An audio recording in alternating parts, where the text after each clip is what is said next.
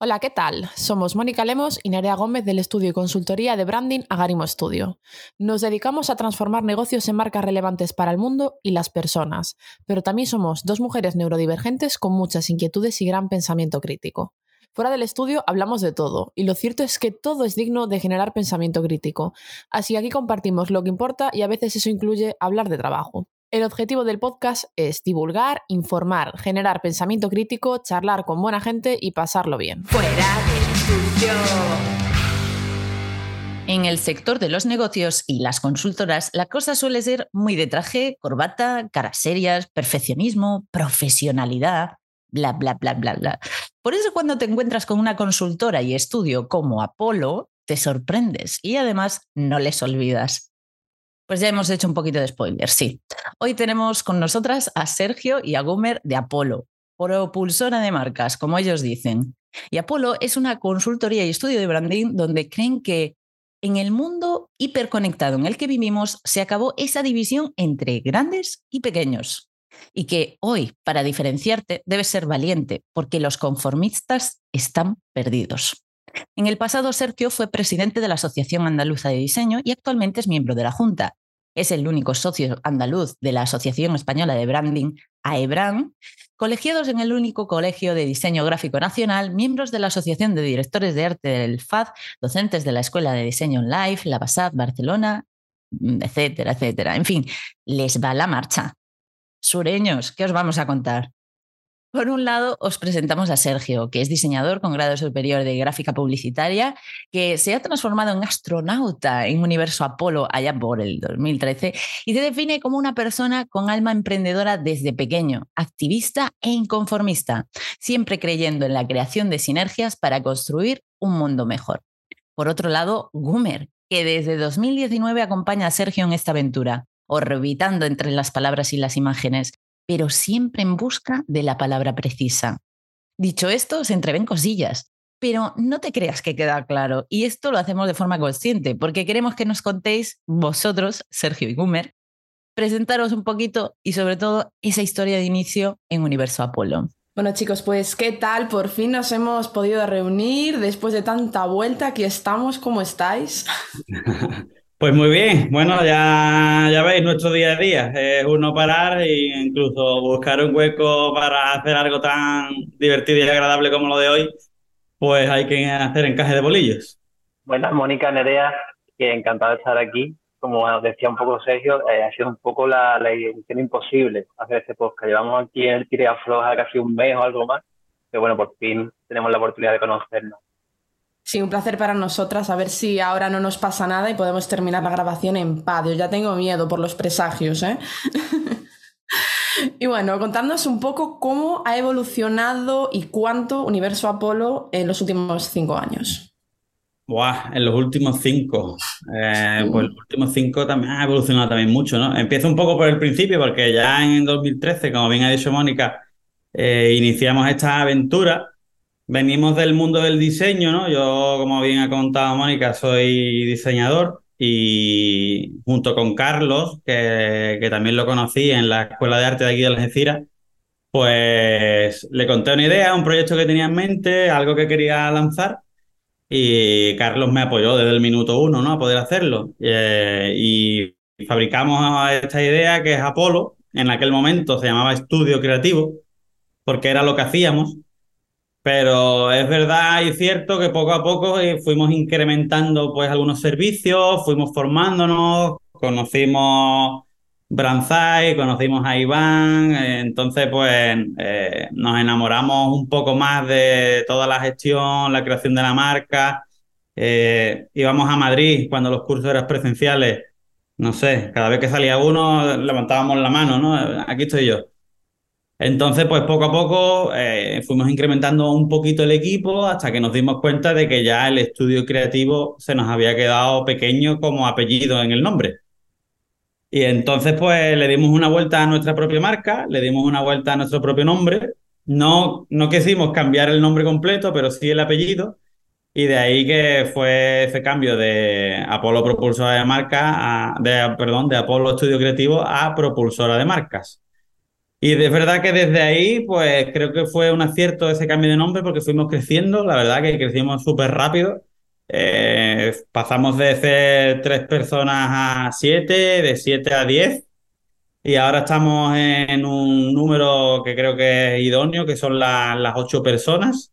Ya cada uno, gente que ha pasado por aquí y que ha sacado su propio proyecto, otras personas que han, han cambiado a una empresa en particular para trabajar la marca. Y ahora ese número creo que es ideal para nosotros. Estamos en, un, en una agencia de un tamaño ideal para poder trabajar a gusto y cómodo esas ocho personas. Y, y aquí en la lucha, siempre decimos, ¿no? En la lucha constante de, de divulgar lo que hacemos a nuestros propios clientes y a personas que vienen a interesarse por nuestros servicios. ¿Has notado algún cambio en la entrada de proyectos durante todo ese recorrido? ¿no? Supongo que sí, porque, bueno, yo a mí me, ha pasado como a ti. Eh, Nerea me tira de las orejas porque cuando encontré a Iván en Branzai, Master Brand ahora, ¿no? Sí, Iván Díaz estaba trastocando todos los estudios a lo largo y ancho de la península ibérica. sí, sí, me tira de las orejas en plan, Mónica, ya deja de la formación que tienes que aplicar, venga, vamos a intentar aplicar cosas y espera un poco, ¿no? Eh, no, te tires de cabeza. Eh, pero sí, es que esa visión enamora, ¿no? Esa forma de entender el branding, las marcas y demás. Y yo supongo que vivisteis también un cambio en la entrada de proyectos eh, que, fue viniendo a Polo, ¿no? En, base a vuestro enfoque, vuestra, el desarrollo de vuestra metodología, que es algo que os vamos a preguntar ahora. Pero antes de eso es como decir, ¿habéis notado en todos estos años un cambio también en toda esa entrada de proyectos, esos proyectos que lleváis a cabo? Sí, claro, claro que hemos notado, o sea, de, hacer proyectos únicamente de diseño a, por ejemplo, ahora mismo estamos haciendo uno, uno únicamente de estrategia, donde el diseño no va a aparecer, ¿no? Por mucho que me duela. ¿No? Porque eh, me encanta terminar los proyectos en, el apartado de diseño, que digamos el lado donde más me divierte, ¿no? Aunque me encanta la parte de estrategia porque también me apasiona y me flipa, pero... Se tangibiliza, ¿no? Es como que al final ves tangibilizado más el... Pues ahora estamos en un proyecto ahora mismo inmersos que, que va a terminar con un tono de voz, ¿sabes? Que no va a tener diseño porque el diseño ya andan más o menos bien. Así que imagínate el cambio que hemos dado, ¿no, Gumer? Pues sí, yo no viví los primeros años. Cuando yo entré en la Apolo hace ya pues, tres años y algo, ya estabais un poco en este camino, ¿no? Del cambio de, estudio de diseño al mundo de la estrategia y tuve la, suerte de entrar en este momento porque al final me ha dado la oportunidad de aprender y la verdad es que ahora estamos viviendo un momento muy bonito con la creación de la estrategia de marca. Está chulo, está chulo. Es una experiencia extraña por lo que dice Sergio. Yo también lo he vivido, ¿no? Esto de, Dios, yo, ahora tengo ideas, ¿no? ¿Y qué hago estas ideas de, para la parte visual? No, no se puede. Si solo trabajas estrategia, es mejor quedarse ahí y decir, bueno, pues más adelante no se sabe, si a lo mejor sí, vuelven a, hola, ¿qué tal? Y, y revisamos o lo que sea. ¿no? Sí, sí, extraño es la palabra. ¿eh? Creo que los estudios que al final estamos, eh, hacemos ese paso a trabajar la estrategia y luego nos toca un proyecto únicamente de estrategia, como que queremos más, queremos tocarlo ya todo y finiquitar. Pero bueno, también es agradable que se valore la estrategia por separado, así que eso por otro lado que, te llevas. Sí, tal cual. Eh, aunque tengo ahí unas debajo de la manga que espero que cuando terminemos la parte de estrategia decirle al cliente, easy. nos lo reservamos siempre. Pero sí. Y hablando un poquito ya más eh, de chill, ¿qué cualidades destacan en vuestra metodología? Pero no en plan pro de lo que podemos encontrar en la web, sino con qué nos encontramos, con qué se encuentra un cliente cuando trabaja con Apolo en día a día. Pues eh, yo creo que lo que una de nuestras mayores diferencias es que somos súper cercanos con el cliente desde el minuto uno, ¿sabes? La primera reunión de auditoría ya nota al cliente que, que somos muy, cercanos a ellos, que no, que no va a haber esa tirantez de hoy estoy trabajando en una mega consultora, tengo aquí el, el, traje con los tirantes guardados para cuando venga el cliente, ¿no? No, esto no va, no va de esto, ¿no? Y, y siempre le decimos lo mismo, ¿no? Que eh, su marca va a marcar nuestra marca. Entonces, cuando nosotros trabajamos en un proyecto, siempre le decimos, la auditoría es fundamental porque desde cuando tú te vayas de aquí, nosotros ya somos socios de este negocio. O sea, nos lo tomamos como si fuera realmente nuestro, de verdad. O sea, nos lo tomamos en serio de que como si, si el dinero saliera de nuestro bolsillo, ¿no? a la hora de, hasta dónde va a llegar el negocio, ¿no? Hasta dónde vamos a poder implementar todo. Entonces, eh, yo siempre se lo digo, le digo, digo, acabas de firmar eh, una sociedad al 50% con nosotros, que lo sepas, ¿vale? Porque ahora nosotros ya eh, vamos a trabajar a full para que, para que todo esto funcione. Y a partir de ahí, pues tenemos mucha cercanía, le vamos enseñando partes del proceso, dividimos, digamos, toda la metodología en diferentes reuniones para que ellos vean de qué manera estamos trabajando. También algo que hacemos súper chulo y, que el cliente es algo que, valora un montón y es que se los documentamos. Nosotros nos grabamos a nosotros mismos. Hay parte del equipo que son filmmakers y que entraron en Apolo y el cliente era Apolo, ¿no? Nos grabábamos a nosotros mismos eh, durante todo el proyecto para luego enseñar al cliente todas las cosas que habíamos hecho, ¿no? Y esa, nosotros decimos que son los fuegos artificiales cuando te enseñamos un proyecto, ¿no? ese resumen, ese journey que le llamamos del proyecto ya terminado es algo que, que, también valoran un montón los clientes por nuestra parte. No sé si Gumer tiene algo que añadir en este aspecto. No, yo también añadir que una de las cosas que más me gusta de, del trabajo que hacemos y de la que más disfruto es que al final la metodología nuestra no se antepone al cliente, sino que se va adaptando dependiendo del cliente. Nosotros tenemos nuestra forma de, hacer marca, pero con cada cliente lo hacemos diferente y adaptamos la propia metodología a lo que el cliente requiere. Y eso me parece que, es muy sensible en el, aspecto de entender las necesidades de lo que el cliente requiere y también nos, nos coloca a nosotros la humildad de decir, pues nuestra metodología no es Dios, no está por encima de todas las necesidades de las cosas y vamos a responder a lo que realmente nos, está pidiendo. Tal cual. Y ahí dentro de esa metodología que os hace poder integrar, eh, integrar esa adaptación y demás, este, eh, de alguna forma, no sé, estas cosas a veces suceden de forma natural porque el equipo es así, ¿no? A veces como que no se ponen en papel, el decir, vamos a hacer sentir cómodo al cliente, vamos a ser cercanos. Bueno, sí, deberíamos tenerlo escrito en papel, ¿no? Pero bueno, es como una cosa que ya se respira, ¿no? En el ambiente que se genera, dentro del estudio, de la, de la consultoría y demás, y de las experiencias más cercanas de ese contacto con el cliente. Pero eh, diríais que mm, sí que ponéis atención a algunas dinámicas dentro de vuestra metodología, aparte de la que has mencionado, que es la del journey, que dices el vídeo, que es algo que hemos visto y por lo cual ya sabemos un poco el carácter que tenéis, que no es que lo compartáis a lo mejor muchísimo, pero con compartirlo una vez al año o dos veces al año es como que alrededor se deja un aura de, de este es el rollito del que va Apolo, ¿no? Entonces, diríais que aparte de ese journey, que ya es un currazo y reporta una experiencia muy chula, ¿no? Dice mucho y comunica mucho, transmite. Eh, ¿Tenéis algunas otras dinámicas o algunas cosas para que no se os pase el generar ese buen rollismo que tenéis?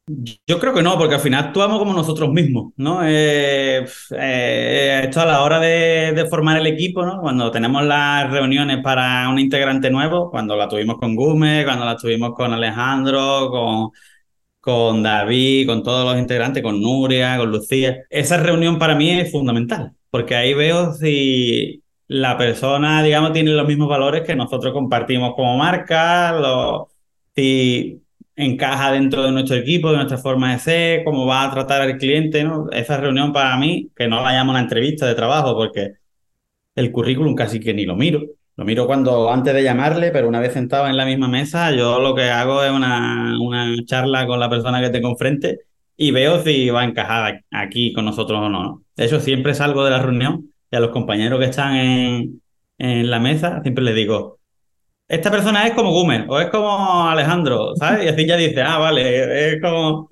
Me ha pasado, ¿no? De cuando contratamos a Josan, a José Antonio, eh, salí de aquí diciendo, es igual que Carlos. O sea, mm, mm, sirve perfectamente, ¿no? O sea, no, no, no nos vale. Es que como una especie de... test de cultura, puede ser, tenéis muy clara la cultura, ¿no? Sí, sí, sí, sí, sí, sí, sí, la tenemos hiper clara, vamos, eh, aquí cuando la, gente viene de prácticas, que solemos tener siempre algún compañero de práctica, eh, lo primero que nos dice, ¿no? O sea, siempre dicen que, que, se respira, lo que se ve desde fuera se respira dentro, ¿no? Me hizo mucha gracia porque el compañero último que ha entrado, que es Alejandro Ortiz, que es fotógrafo, eh, en, esta, en esta reunión que te, que te digo, me dice, no, es que aquí tenéis un, un ambiente muy joven, muy divertido, tal cual, esto me gusta mucho. Y le dije, muy joven. Digo, ¿tú cuántos años tienes? Y me dice, 22. Y le digo, cuando tú naciste yo tenía ya 15 años. digo, o sea que tan joven no soy. Pero sí es verdad que, que el ambiente que se respira sí, es... Juvenil, no es así. Es de trabajo, obviamente, es exigente, porque el día a día es, es duro, porque tenemos que sacar todos los proyectos adelante, pero intentamos que como trabajamos todos en la misma mesa, que el día se nos pase, se nos pase bien, ¿no? Y que, y que cuando salgas de aquí, pues salga con la alegría de que has estado en tu trabajo, pero no parece que has estado trabajando, ¿no? Y en ese sentido decir que nosotros vivimos en un constante tire afloja entre el buen rollo y la productividad, ¿sabes? Porque nos lo pasamos bien, pero tenemos que ser conscientes de que tenemos mucho trabajo que sacar adelante y que tampoco podemos dejarnos llevar por ver un meme que nos ha hecho muchas gracias. Exacto. Ahí de vez en cuando hago de poli, pero, pero muy poco. Entonces, ¿el humor es algo transversal o secundario? ¿Diríais que es principal y forma parte de la cultura de marca? Por ejemplo, Mónica, que no, no es muy de memes o, o, lo que sea, o Harold Hold the Pen no le va, eh, ¿podría formar parte del equipo? sí, Mónica, no digas que no. Yo creo que Mónica se terminaría acostumbrando. Nada más que con los propios memes que le haríamos a ella, es que Aquí nosotros tenemos nuestros propios memes entre nosotros. O sea, hay que tener un cuidado con las fotos que nos hacemos porque salen stickers, pero rápidos. Entonces, el, el, humor, y de hecho nosotros las campañas que, que sobre todo de marketing que hacemos, eh, todo lo que nos dejen meter por ahí lo, lo, lo hacemos, ¿no? Y, y, nos lo pasamos súper bien con, con ese tipo de acciones. Mónica se convertiría en una meme master. O sea, ser, serías la que haría los memes al final. Bueno, lo dudo. Al, Pero... al principio sería nuestro pushing ball. Sí, seguro. Mónica no entiende un meme y eso sería un meme. O sea, Exacto. literal, porque ese es el problema que tengo yo. Sí, Gumer, ¿qué ibas a comentar? Creo que, no, que, creo que aquí habéis, habéis, abierto un melón muy importante, que es el tema del humor, porque desde nuestro trabajo, o sea, desde, desde cómo hacemos eh, branding, nosotros trabajamos con humor pero no queremos que el humor eh, siempre llegue al trabajo que producimos. O dicho de otra forma, también queremos ser serios. Entonces, eh, aquí entran muchas cosas en juego, entra cómo nos, cómo nos mostramos en estos journey, entra que somos gente de Cádiz y los prejuicios los conocemos, entran eh, muchos factores con los que hemos tenido que alguna vez luchar cuando hemos querido llegar a ciertos clientes. Entonces, es verdad que el humor nos caracteriza, es algo positivo nuestro, es una cualidad de la que podemos presumir, pero tenemos que tener cuidado con cómo eh, contamos ese humor, hasta dónde lo dejamos que nos invada ¿no? el trabajo. La gestión de, del humor o de la percepción de ese humor, ¿no? Porque, bueno, pues yo soy la primera, lo que pasa es que quizás mi empatía me permite entenderme a mí, a entender al resto, soy la primera que es que yo no tengo buen humor en el sentido de que no sé generar humor consciente, la gente se ríe a veces conmigo, no sé por qué, es decir, no lo controlo, ¿vale? Pero soy simpática, pero no es que controle mucho el humor. Sin embargo, Nerea me hace reír muchísimo, tiene un sentido del humor buenísimo y todo esto. Entonces, las dos para gestionar, ya solo somos dos, ¿eh? Estoy hablando por, comparar un poco con vuestro equipo. Eh, cada una tenemos nuestro sentido del humor, entre comillas, ¿no? Yo una más, otra menos, y de diferentes maneras. Entonces, a la hora de crear contenidos, de comunicar, de mantener relaciones con los clientes, sí que es cierto que podemos identificar como líneas rojas distintas, ¿no? Yo veo unas líneas rojas, ella ve otras, eh, y ponerse de acuerdo internamente en cuáles son las líneas rojas o hasta qué punto o qué se percibe de una manera y de otra, sí que es algo que supongo que dio para conversaciones, ¿no? Decimos, vale, queremos que se nos perciba con ese humor, de hecho, ahora mismo estamos haciendo replanteamiento estratégico de semestre y tenemos que integrar un poquito más esa chispa, porque yo soy más informativa, tiendo a ser más informativa, y me gusta meter eso. Entonces, tenemos que replantearlo pues estaría bien que nos contarais, pues, cómo, de qué manera gestionáis esto un poquito, si ha habido conversaciones de este tema. Claro, por nuestra parte, eh, esto es que surge casi a diario, porque siempre hay alguna acción que o que ha sido de una manera diferente a la que normalmente hacemos, o que hemos pasado esas líneas rojas que has dicho. Entonces, nosotros tenemos eh, una reunión al año, que ahora vamos a pasar a hacer dos, donde, donde hablamos de mogollón de cosas, ¿no? Pero toda interna de, de Apolo.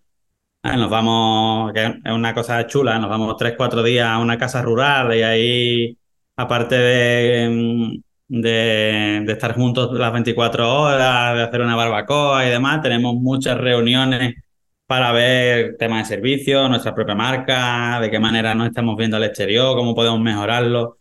Y, y ahí sí centramos mucho ¿no? ese tema, ¿no? De, de, qué manera nos están viendo hacia afuera, cómo podemos, cómo podemos dar el siguiente paso, de qué manera podemos seguir creciendo. Y ahí ocurre, ¿no? Pero también nuestro día a día. Aquí tenemos una escalera para arriba. Cuando, cuando los compis saben que yo me siento en la escalera, es como reunión de equipo, ¿no? Ya todos se dan la vuelta y, y empezamos a charlar de alguna cosa que haya pasado con un cliente o de alguna cosa que haya pasado con nosotros mismos o, de, qué manera podemos mejorar todo esto. Y también se ha podido ver esto en nuestra propia marca, y hablo incluso cuando yo no estaba, que se pasó pues al principio esa parte más agresora, divertida del rollo Apolo, ¿no? Que teníais cuando estabais Carlos y tú. ¿verdad? Eh, cuando yo entré, estaba, en un, eh, estaba en un proceso como muy de mostrarte más serio, con incluso la identidad blanco y negro, como todo más elegante. Y luego pasamos a un proceso también de cambio en el que entramos en el, en el Brand, empezamos a hablar eso, hacer marcas brutales, campañas brutales, apareció un naranja y estudiante, ¿sabes? Como que hemos sufrido un proceso de tira y afloja, de ir y venir, hacia la parte un poco más macarra y hacia la parte más seria. tenemos que recordar que al final nosotros estamos trabajando con el puerto de Equidad de Tira, eh, con Mancomunidad, con algún ayuntamiento, es decir, no, tampoco podemos ir nosotros de, de los más agresores porque en ciertos proyectos no, no, lo somos, no lo podemos ser, tenemos que ser serios, profesionales y centrarnos en, al final en la metodología y en esa parte ¿no? de, de estudio de estrategia. Sí, exacto, es verdad, eso no, no lo recordaba. Eh, nosotros hemos vivido en esa tirada floja de siempre hemos querido crecer, siempre hemos querido conseguir clientes más grandes. En nuestra historia hemos empezado con clientes muy, muy, muy, muy pequeños, ¿no? Entonces eso nos permitía teníamos nuestra comunidad que amaba el rollo Apolo, pero claro, era nuestra comunidad, no eran nuestros clientes, ¿no? Entonces queríamos seguir creciendo, queríamos pues conectar con clientes que fueran un poco más grandes y eso significa muchas veces que son un poco más serios.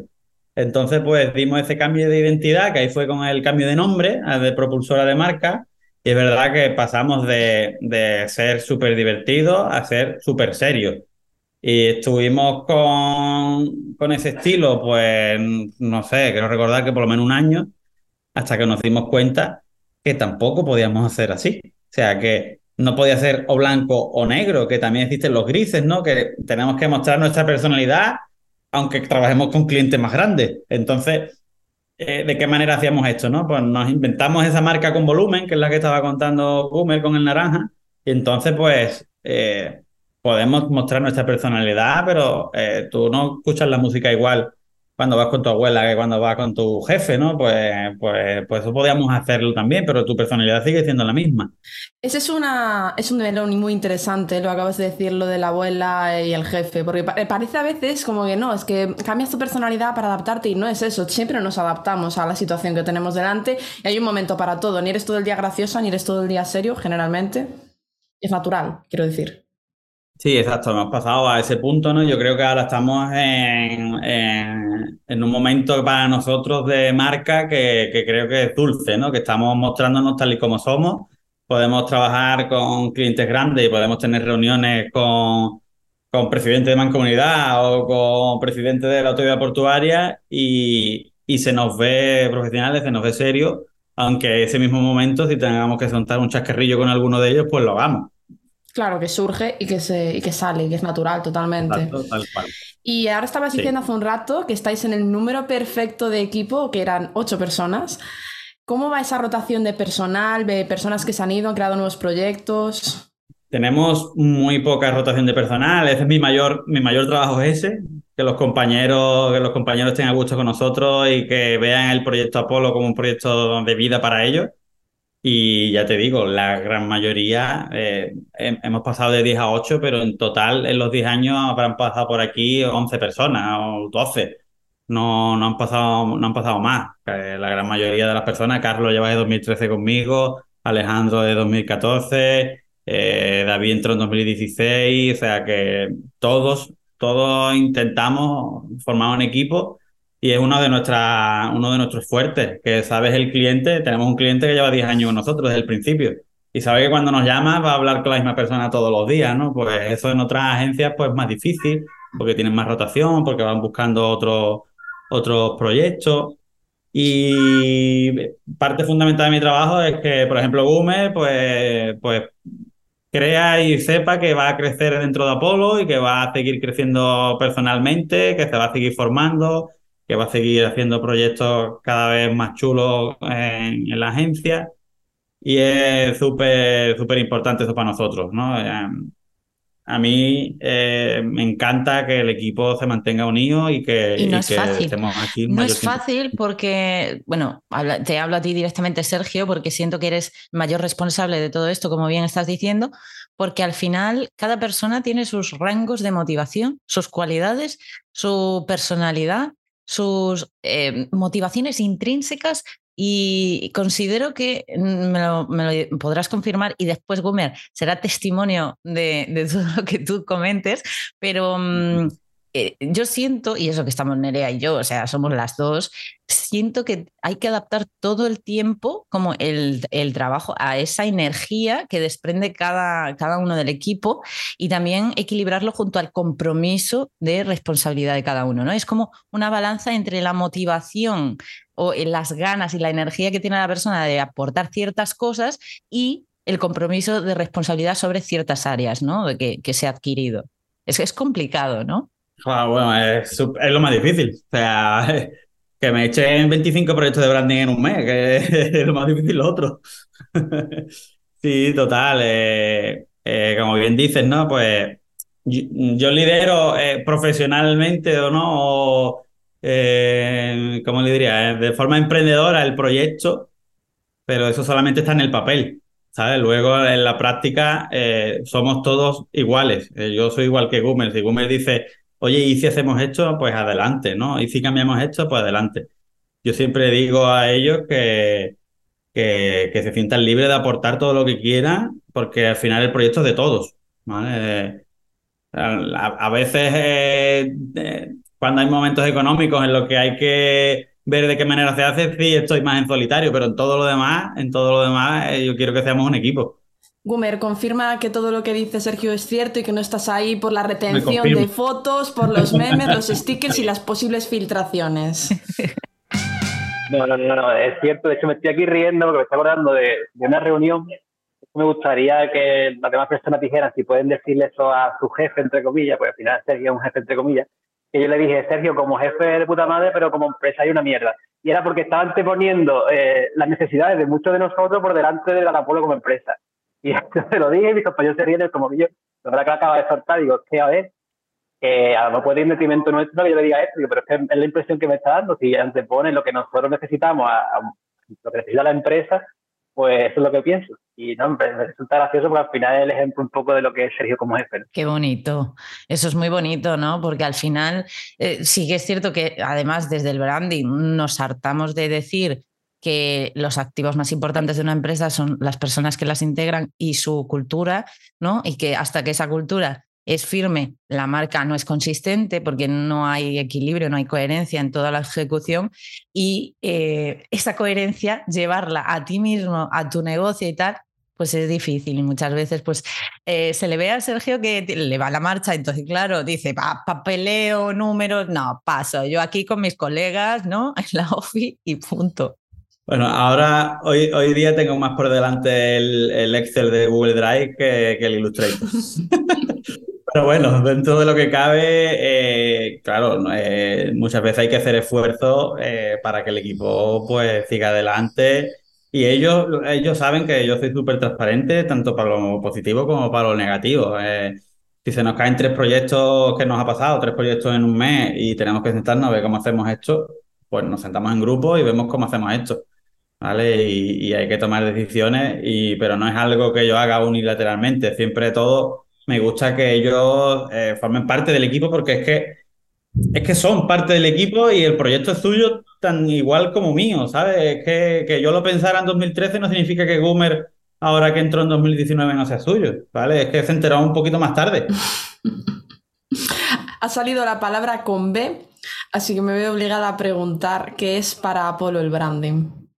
No sé si Gumer, pero vamos, para mí Apolo, eh, para mí eh, el branding es nuestro, nuestro estilo de vida. O sea, nosotros eh, es que vivimos con el branding en la, en la mente a diario y es difícil sacártelo, aunque estés en, casa viendo una peli, si no estás viendo la peli y tienes el branding entre cejas y cejas. Entonces, pues... Analizando, esto no es coherente. Total, o sea, yo muchas veces lo hablo con, con, Tamara, con mi chica, y le digo, Tamara, es que no sé cómo desconectar, ¿cómo lo hago? Es que no, es que voy por la calle y cualquier día me voy a matar, me voy a chocar con una farola, viendo...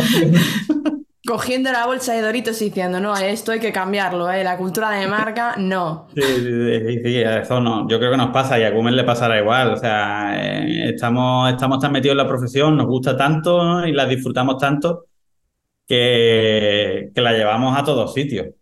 Sí, al final es el branding son unas gafas que te pones, ¿no? De cómo ves el mundo. Yo de formación soy arquitecto y yo no veo tantas diferencias entre un mundo y un otro, porque al final cuando estudias arquitectura y este proyecto de arquitectura, al final lo que te dedica es a, entender lo que ocurre la realidad desde el punto de vista ¿no? de lo que el, urbanismo, la arquitectura necesita y que encontrar esas relaciones que te ayudan a, a mejorar los espacios, mejorar la vida de las personas a través de la arquitectura. Y cuando haces branding, pues al final la metodología es casi lo mismo. Tienes que intentar encontrar esas relaciones intrínsecas que no se ven a simple vista, intentar establecer pues, causas y efectos, demás, al final para eh, aplicar los cambios necesarios para que la vida de las personas mejore. Esas son cosas muy parecidas. Total. Aquí nosotras tenemos una tara también. Es un muro bastante importante porque la ética para nosotras es muy importante y entonces, eh, aunque somos pequeñitas, tenemos que elegir con quién trabajamos porque si no, no podemos trabajar. Supongo que esto también nos ocurre, pero eh, tenemos los estándares en ese sentido bastante elevados y eso nos complica mucho las cosas. Yo no estoy de acuerdo. Eh, bueno, porque aquí hay diferencias, pero sí que es cierto que, que a nivel ético, bueno, tú no sientes que nos limite. No son nuestros estándares elevados, son los de la sociedad un poco bajos de momento. Exacto, vale, en eso estoy de acuerdo. El caso es que popularmente se parece al revés, ¿no? ¿Qué pensáis de esto? El tema ético de elegir los clientes eh, en este sentido. Ahí tengo que decirte que muchas veces eh, el equipo muchas veces premia a la hora de poder eh, tener la posibilidad de elegir un cliente. cuando, cuando somos ocho es más difícil tener esa posibilidad de elegir un cliente que también lo hacemos, pero nos reunimos con todos y queremos escuchar la propuesta de todos, ¿no? O sea, no simplemente le decimos, mira, no, no podemos, ¿no? Lo que sí tenemos claro muchas veces es que, es que eh, cada cosa tiene su tiempo, ¿no? Y muchas veces, más que no rechazar un cliente, le ponemos cuál es nuestra forma de trabajar y ellos mismos dicen que no pueden trabajar con nosotros, ¿no? Eso sí lo tenemos más claro, ¿no? Que, nuestra forma de trabajar y nuestra metodología, aunque me ha dicho antes, ¿no? Que nos adaptamos, pero nos adaptamos una vez ya dentro del proyecto. Pero en tiempo, en forma, ¿no? En, oye, esto dura X tiempo, no podemos hacer lo que tú quieres en dos semanas, porque esto hay que dedicarle ocho. Y entonces ahí sí somos más selectivos porque digamos que no claudicamos en ese aspecto, ¿no? Sino que esto necesita un tiempo, eh, la metodología y el propio proyecto hay que madurarlo y, si tú abres dentro de tres días, pues que es imposible. Estás buscando un freelance para que te haga una identidad y nosotros no somos eso. La metodología ya va filtrando también de forma natural. Eh, digamos que es nuestro aspecto, pero no, no hemos llegado al punto de decir, ¿sabes? Este no, no es nuestro cliente porque no con nuestros valores y no, no, no, no siquiera nos reunimos con ellos, ¿no? Sino que ahí si nos sentamos, vemos un poco qué propuesta tiene. Es verdad que yo en la primera reunión, ya de tantas reuniones, esas tantas primeras reuniones, ya sabes tú de, digamos, de qué pie coge a cada uno, ¿no? De qué manera quiere los negocios. Yo muchas veces hago la pregunta de si el dinero no existiera, ¿por qué montarías este negocio? Y ahí ya depende de que me, que me conteste, porque hay gente que me ha contestado, mira, yo si no existiera el dinero, pues ¿para qué había montado esto? No, no lo quiero, ¿sabes? Entonces tú dices, bueno, aquí hay hay, que trabajar un poquito más este aspecto. Pero Sergio ya apunta mentalmente, valor, transparencia. Sí, por lo menos es honesto, ¿no? Claro. ¿Y cuáles son los objetivos como consultora? Ya sé que queréis crecer porque lo habíais comentado antes, pero ahora también estáis en el número 8 perfecto. ¿Qué objetivos tendréis ahora? Nuestro objetivo como consultora realmente, bueno, como negocio es poder, eh, poder ayudar a cada vez más ¿no? clientes un poquito más grande, y esto no significa en el que podamos cobrar más, sino en el que nos aprovechen mejor. El que diga, oye, todo esto que hemos hecho, ahora lo vas a poder implementar porque tienes, tienes el poder para poder hacerlo de, de hacer esta acción, hacer esta otra acción, llevar esta estrategia a este nivel. No, ahí eh, yo siempre digo que odio crear marcas para gente que la guarda en un cajón, ¿sabes? O sea, para nosotros una, es una bala perdida. Y es como, vamos a trabajar con este cliente que tiene muchísimas ganas de trabajar con nosotros porque le apasiona, porque sabe cómo trabajamos, sabe que va a tener un proyecto súper chulo cuando termine, que va a hacer una estrategia muy buena, pero quizá luego no pueda implementarla de la manera que nosotros nos gustaría. ¿no? Entonces, para nosotros es como llegamos hasta arriba del todo, le presentamos la marca, le presentamos la estrategia y después cuando pasan los meses vemos que no ha podido eh, cumplir todo eso porque no le llega la economía o por X factores, pues claro, ahí no entra el bajón de decir, joder, eh, va a quedar un caso súper chulo, pero no va a ser una implementación que luego estemos orgullosos de ella. Entonces, nuestro objetivo es conseguir esos clientes y que esos clientes se fijen en nosotros para poder eh, que la marca siga luego, no solamente se quede en la presentación final de identidad corporativa, estrategia, plataforma, mm. etcétera. Que se active y se gestione, ¿verdad? Exacto. Sí. Ese es nuestro mayor reto, ¿no? conseguir clientes que luego puedan eh, realizar todas estas acciones. Hombre, da, da una bajona, tío, las marcas cajón que es demencial. Sí, no, no. Sí, hemos tenido, hemos tenido más de una que es como, ¿sabes? Te metes en nuestra web, ves el portfolio y tú dices, joder, qué marcón. Después luego te vas al sitio y dices, ¿de verdad han puesto de ser luminoso? ¿De verdad han hecho esto? ¿De verdad Sí, Nerea a veces cuestiona incluso añadirlos al portfolio por, simple, por el simple hecho de que no se mantienen activos y no han activado. Por insubordinación. Yo hay calles, yo hay calles que tengo prohibida pasar porque es que si no me da un parraque. Es que da rabia. Por esta calle no paso porque si no es que, que veo que han hecho. Gumer, querías añadir, sí. No, que eso, que a nivel interno, pues también al final, eh, otro objetivo es crecer nosotros profesionalmente y, el, y desarrollando también la forma en que trabajamos.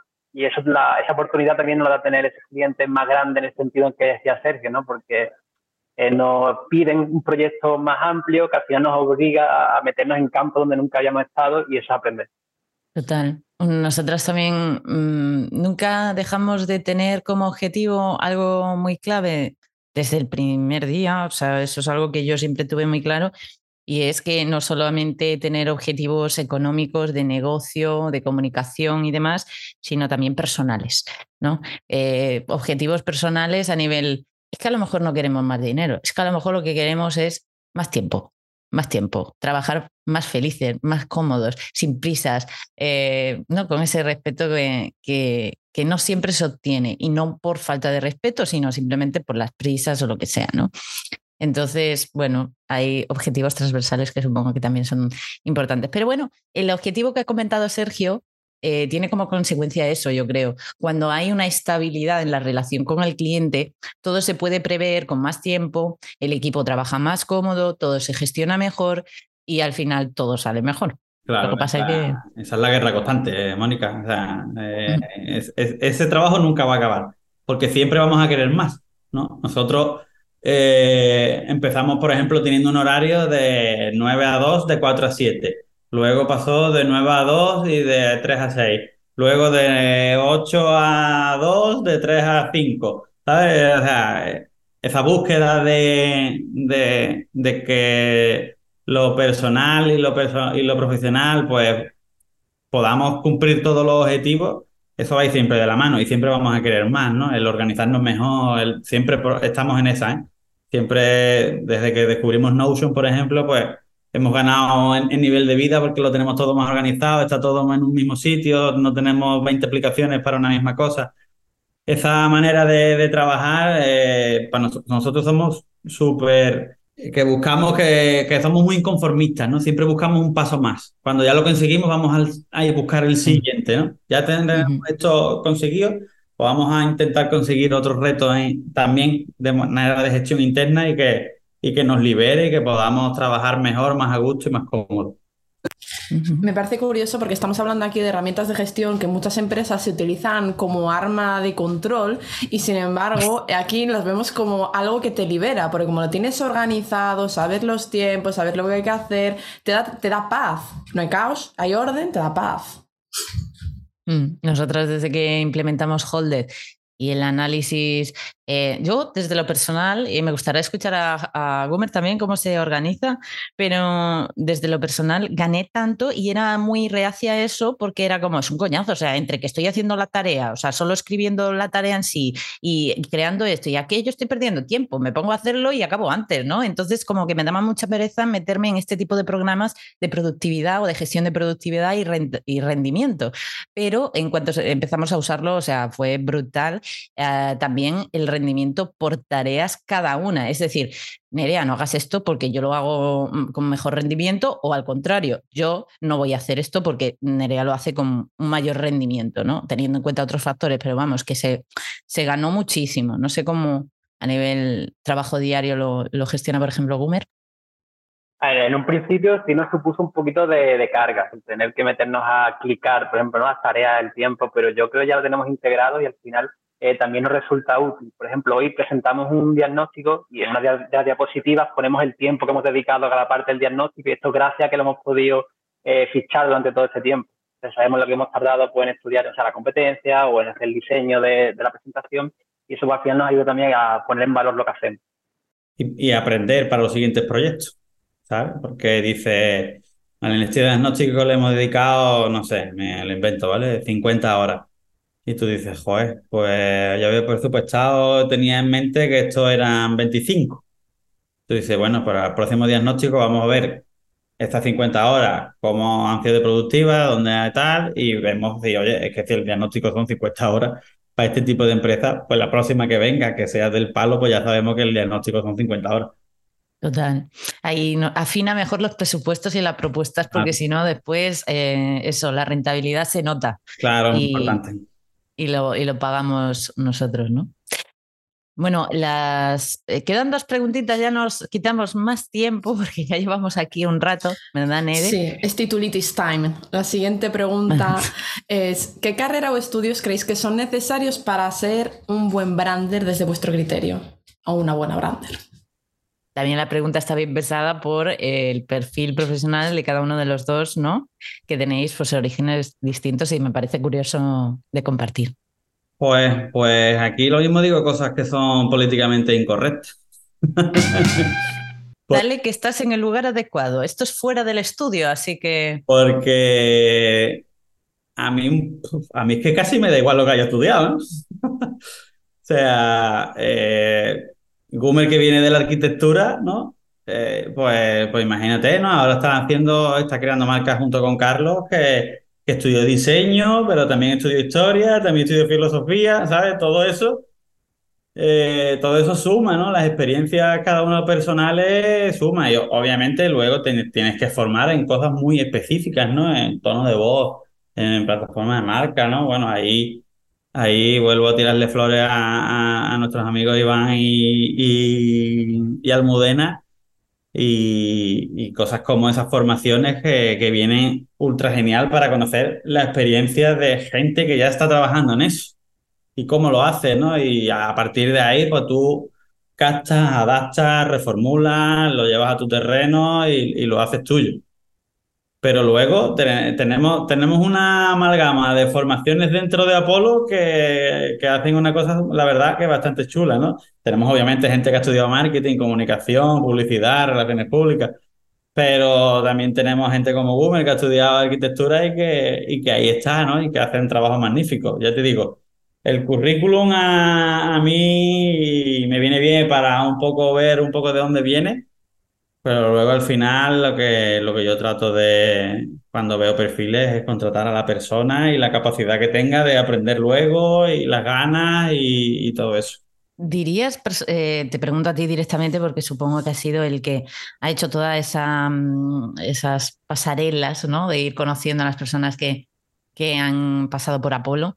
Eh, ¿Dirías que es una cuestión más de motivación intrínseca, de interés intrínseco, de curiosidad y de talento, un poquito de talento en ese área de alguna forma, algo innato que le hace mm, tirar hacia el branding? Sí, totalmente, o sea, totalmente de acuerdo. O sea, cuando, cuando ves a la persona ya, ya, ya sabes que es alguien que es curioso, que tiene ganas de aprender. Y también luego ya cuando estás aquí un tiempo, ¿no? Estás un mes, dos, ya, ya estás viendo a la persona que, joder, que, que tiene ese talento y que, y que por poco que formación que le propongas y que la acepte, sabe que, que, la va, que la va a coger a la primera y que la va a mejorar. Gumer, ¿qué opinas? No estoy de acuerdo. O sea, yo si, yo me dedico a esto es porque me gusta leer y escribir y yo no tengo ningún título que testigo que me gusta leer y escribir. Y al final son muchas actitudes o, como decía, ¿no? cualidades que, que no tienen por qué estar producidas en un título. O sea, que aquí tenemos a Nere, que tiene un máster en diseño gráfico y, bueno, mm, cuenta tu experiencia. O sea, al final, ¿cuándo aprendiste más? Al hacer, ¿verdad? Una vez que dijiste chao al máster. Eh, sí, a ver, el máster había sido muy técnico y sí que es cierto que se aprende muchísimo cuando te pones a hacer y ahora estamos, bueno, yo estoy haciendo uno en la Marcel School que es de todo menos técnico, la verdad. Eh, muy creativo. Sí, es muy creativo. Entonces, bueno, una buena mezcla, pero bueno, sí que es cierto que yo no he seguido la ruta convencional de eh, carrera. Yo me fui muy joven de casa, así que estudié dirección de servicios. Eh, me fui a los 18 de casa ya, pum, a trabajar y estudiar entre mientras trabajas, que eso ya te tira a formaciones privadas, a tener que gestionar el tiempo de trabajo con el tiempo de estudio y etcétera, ¿no? Entonces ya te complica un poco el tema de, de la carrera, pero la verdad es que mirando hacia atrás no me arrepiento nada. O sea, sí que. Mm, por el trayectoria. Yo en perfiles de diseño, eh, es que el currículo, te lo digo de verdad, es que me da igual. Yo quiero ver su portfolio, ¿sabes? ¿Qué, qué, está haciendo? ¿En qué momento eh, de su vida está? ¿De qué forma creativa está trabajando? ¿Cuál es su estilo? ¿Sabes? lo que ponga en su formación. Voy al caso más extremo. Tenemos, tenemos gente trabajando en Apolo, en audiovisual, que es totalmente autodidacta, ¿sabes? Desde, desde pequeño y tiene, tiene un, ojo brutal y ya está, ¿sabes? No, no, no necesita nada más. Pues como yo, yo vengo de, además de las letras, de las humanidades, de la educación infantil, he hecho educación infantil y por ahí formaciones de psicología y demás. Y claro, al final es cuestión de, eh, como habéis dicho, y como se define en Apolo el branding, un estilo de vida, una forma de ver las cosas, de ver los negocios, de entender los negocios y cómo estos se relacionan a nivel social, ¿no? Y, si tienes esa visión y eres capaz de ver con esas gafas, que hay gente que se las pone y no ve nada, no ve nada, o sea, literal, esto es así, le pones las gafas y no ve nada, pero hay gente que sí, que tiene esa visión, ese talento, y nos estamos encontrando con muchos profesionales del ámbito de branding que vienen de carreras humanistas, y creo que tiene todo el sentido en el mundo, ¿verdad? Total. Sí, sí. Joder, Gumer, tú estabas estudiando algo de cómo, se, cómo era, que siempre me, me lío entre dos. Dilo tú para que me equivoque. Yo medio por hobby, medio por reciclarme un poco profesionalmente, estoy haciendo sociología a distancia.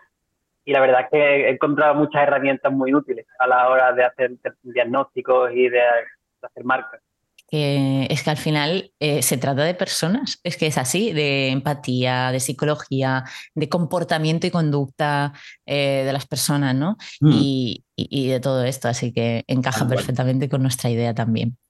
Cerramos casi eh, con los retos. ¿Qué retos creéis que tienen las empresas en la actualidad? ¿A qué se enfrentan? Buah, pues lo pongo, pongo un ejemplo claro. cuando dicen que son sostenibles, decir que, decirlo y, que lo sean, ¿no? No solamente ponerlo en la página web. Ese es el mayor reto, ¿no? Que, que las empresas sean lo que dicen que son, ¿no? Y, y, que, y que den paso firme hacia eso. Eso es el mayor reto que creo que tenemos, tenemos todas las empresas, ¿no? Que si, que si tú ves en nuestra web que somos eh, e, tenemos un estilo propio, pues que cuando después nos conozcas tengamos un estilo propio, ¿no? no cuando vengas aquí a vernos a Polo, pues, pues seamos una consultora más. Pues eso, eh, a todas las empresas, ¿no? Si, que no sea el greenwashing, ¿no? Ah, somos súper sostenibles. Mm. Ah, y después tiene, te dejas el aire puesto para que, para que por la mañana cuando lleguemos esté más fresquito, ¿no? ¿Sabes? Pues, pues sí, creo que es, una pena que siga pasando esto. el, tener tus valores bien definidos, que sean tus valores de verdad, ¿no? Cumplirlos, contratar a gente en base a tus valores y luego que todo eso se cumpla, que no quede, que no quede en, un en una bonita presentación. ¿Y creéis que se está cumpliendo? O sea, que hay mejoras, porque esto es un reto que mm, lleva, o sea, el problema viene de hace muchos años. Mm. Aunque antes los mensajes eran mucho más corporativos y más topicazos, ¿no? Muy basic y todo esto. Pero ¿creéis que estáis notando que hay más interés por ser lo que digo que soy? Yo creo que sí. Lo que pasa es que todavía estamos lejos, pero, pero bueno, estamos más cerca. ¿Sabes? Que hace unos años, pero yo creo que, está, que, la sociedad, aparte, está exigiendo eso. ¿sabes? Entonces, eh, no te queda otro remedio, ¿no? Entonces, bueno, aunque, aunque aprendas eh, porque no te queda otra, pero ya estás aprendiendo, ¿no? Y, creo que eso, pues, es positivo a la larga, ¿no? Aunque, aunque sea por autoexigencia de otros, que son tus consumidores, al final las, empresas se están poniendo las pilas porque saben que si no se quedan atrás. con la competencia que hay hoy en día, ¿no? Brutal, eh, pues mm, ya de tu mismo sector hay miles de marcas que hacen lo mismo que tú. ¿Cómo te puedes diferenciar? Pues con tu marca, ¿no? Como de la manera que haces las cosas, porque ya la cosa que haces la hace más gente. Esto lo hablábamos eh, con Marta González Moro de 21 gramos. Eh, mira, a mí me da igual por qué motivo quieras ser sostenible, pero ser sostenible, básicamente. O sea, empieza un poco al principio la situación y da situaciones de, de greenwashing cuando las empresas tienen que tener un propósito por cojones, digamos. Y a mm. veces hasta se lo inventan o lo ponen ahí un poco de cartelera y no es real, pero empieza todo por ahí, porque al principio, bueno, sí, te pones la careta, pero eventualmente no te va a quedar otra que que eso sea real, porque si no, te vas a quedar atrás. Y estamos en un punto en el que además el tema social, el impacto se está teniendo muy en cuenta porque no nos queda tampoco a la sociedad más remedio, en cierto modo, y, bueno, mm. mejor así que nunca. Yo creo, que AEBRAN y bueno, mm, muchas otras asociaciones de otros ámbitos que no es el branding, también están consiguiendo volcar datos estadísticos de pruebas que mm, dan fe de que tanto en cuestión de sostenibilidad como en cuestión de valores, cuando se cumplen y se llevan a cabo, eh, solo tiene un impacto positivo en el negocio, con lo cual creo que esos datos, esas estadísticas, esas pruebas de que llevar eso a cabo eh, favorece al negocio y al crecimiento del negocio, está potenciando también ese interés, ¿no? Tal cual. Vamos, que el ejemplo del aire que os he puesto es un ejemplo real. O sea, que una de las acciones nuestras de marca es decirle a una empresa que tiene 25 oficinas por el mundo, que ponga un cartelito de, por favor, si eres el último en salir de la oficina, apaga el aire acondicionado. ya ves. Y es una opción de marca porque son sostenibles. Mm, total. Basic, pero necesario, ¿verdad? Que, que parece... Tan fácil como eso y tan complicado a veces. Sí, total. Complicado porque si no ya se estaría haciendo. Y es curioso, como dice siempre Iván, que el branding es sentido común. Em, lo hemos mencionado mil millones de veces, yo no sé, podría ser partner aquí. Ah, hola Iván, si nos estás escuchando. Em, bueno, pero el caso es que es sentido común pero parece mentira como a veces perdemos el sentido común, ¿no? En, aspectos tan básicos como, como este. Bueno, para terminar, nos quitamos más tiempo, que sabemos que sois eh, chicos muy ocupados. No sé si queréis agregar algo más, pero nuestra última pregunta es muy, eh, bueno, es la que siempre le hacemos a todos nuestros invitados, ¿verdad, Nere? Sí, Gumer, no sé si quieres decir algo antes de la última. No, con respecto a la última pregunta, pues era un con la línea de Sergio, que al final la, la predisposición en la que estamos sometidos, tanto las personas como las empresas, muchas veces es la que les obliga a las empresas a tener que hacer las cosas porque no los vean, porque no los pillen. Porque saben que una persona con una cámara, o sea, con el móvil, los puede, les puede hundir la acciones de un día para otro.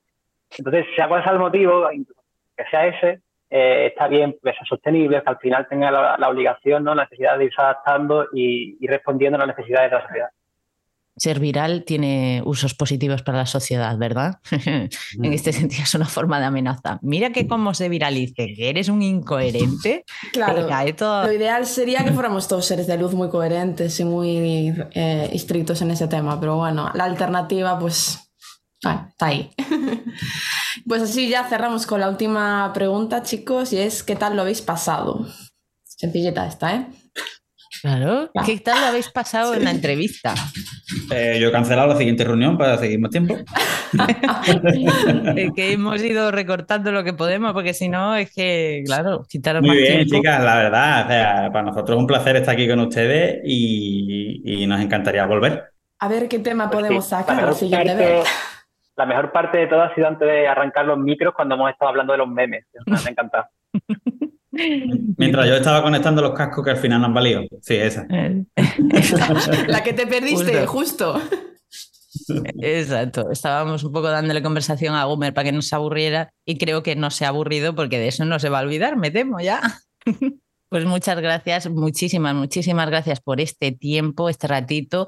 Ya le, bueno, les hemos comentado que esto es una introducción para que conocierais más a Apolo si no conocéis a Apolo. Y eh, más adelante, pues quién sabe, volveremos a invitarles para hablar de otras cuestiones porque pues hemos pasado nosotras también un ratito muy agradable, ¿verdad, Nere?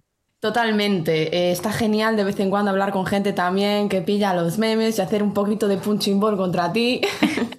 y no, y hablar desde el branding desde otra perspectiva un poquito menos, menos seria o menos rígida. Más natural, cercana. Más real, ¿no? Sí. Con otro contexto. Y a mí también, para despedirme, me gustaría decir que viva el branding de la periferia de España. Que no solamente que irse a Madrid para hacer branding. ¡Se ha atrevido! Sí, se ha atrevido. Y no lo hemos mencionado porque eso, que ya sé, esto se desborda, ¿no? De, en tiempo, no queremos quitar más tiempo, pero de Cádiz y nosotras de Galicia y que se puede crecer, ellos son ejemplo, nosotras estamos empezando, danos tiempo, vamos para ahí, pero em, eh, desde Cádiz se puede crecer, ¿verdad? ¿Lo confirmáis? Cuesta, pero se puede. Cuesta, pero se puede. Estamos en un. siempre nuestro trabajo es ¿no? el, salir de ahí ¿no? y de que la gente de fuera nos pueda, nos pueda conocer y no tenga ese, ese estigma de, oh, son de Cádiz. ¿no? El último proyecto eh, nos dijeron, dice, os hemos contratado porque sois de Cádiz. Ah, mira. todo lo contrario. Todo lo contrario, exacto se está convirtiendo ya en un valor añadido, claro, porque es que en la periferia, quieras que no, alguna visión distinta tenemos que tener, ¿no? Sí, sí, sí, Total. Y es que al final es mover el culo de silla, o sea, no tiene nada que ver con dónde estés, con el impacto que puedas generar en, cualquier negocio y demás. Pero bueno, yo creo que ya ahora con lo de la pandemia y todo esto, ya se, la gente se ha acostumbrado más a contar que da igual dónde, dónde estén ¿no? los, los equipos, con tal de que los resultados sean los que los esperados y demás. Es que esto tiene hasta un factor político. Ya sabéis que, bueno, Mónica ya sabe que yo no entro nunca en política en el podcast, pero es que tiene un factor político, que esté todo en Madrid, ¿vale? No me parece bien. La puñita la suelta, ¿sabes? Sí. ¿Qué pasa? Sergio, iba, Sergio iba a comentar algo que iba a Sí, yo tengo una, frase que siempre se la robo a Manu Sánchez, que es un humorista andaluz que, que hace mogollón de cosas, y dice, eh, a Madrid hay que ir, pero no hay que irse. Puedes ir, volver, eh. te vas en Cádiz, que aquí se vive muy bien, luego vas a Madrid, tienes una reunión allí, si no puedes por videollamada, luego vuelves, tienes tu casa en la periferia y sin ningún tipo de problema. Las conexiones hoy día, aunque desde Algeciras no sean muy buenas hacia Madrid, pero tenemos Málaga muy cerca y, es que en, dos horas y media estás en, en Madrid, puedes tener una reunión y estás de vuelta. Eh, sí, otra pollita, ¿eh? mejorar un poquito las conexiones en todas las provincias, por favor, que no solo Madrid tiene la necesidad de ir a entrar a los sitios. Ya cierro así con esto. Pedro Sánchez, si vas a escuchar esto, que te invitamos. ¿Qué, nos falta? A ver, yo no sé qué más falta. O sea, claro, ahora cualquiera querrá ser partner. Eso está, vamos, más que eh, asegurado. Mil gracias, chicos, de corazón. Nada, digo. Gracias. Que vaya bien la presentación. Muchas gracias. Si te ha gustado el podcast, recuerda que ayuda mucho tu valoración en la plataforma desde la que nos estés escuchando. Cinco estrellas, un comentario y lo que más nos gusta, que lo compartas. Pero es importante que sepas que también podrás encontrar en la descripción de este episodio el link directo a la tienda de diseños minimalistas para personas complejas en artículos como camisetas, sudaderas, tazas y con los que además apoyarás causas tan chulas como la repoblación del lince ibérico y la tortuga marina, porque donaremos el 20% de los beneficios a ella. Nada más. Hasta el próximo episodio.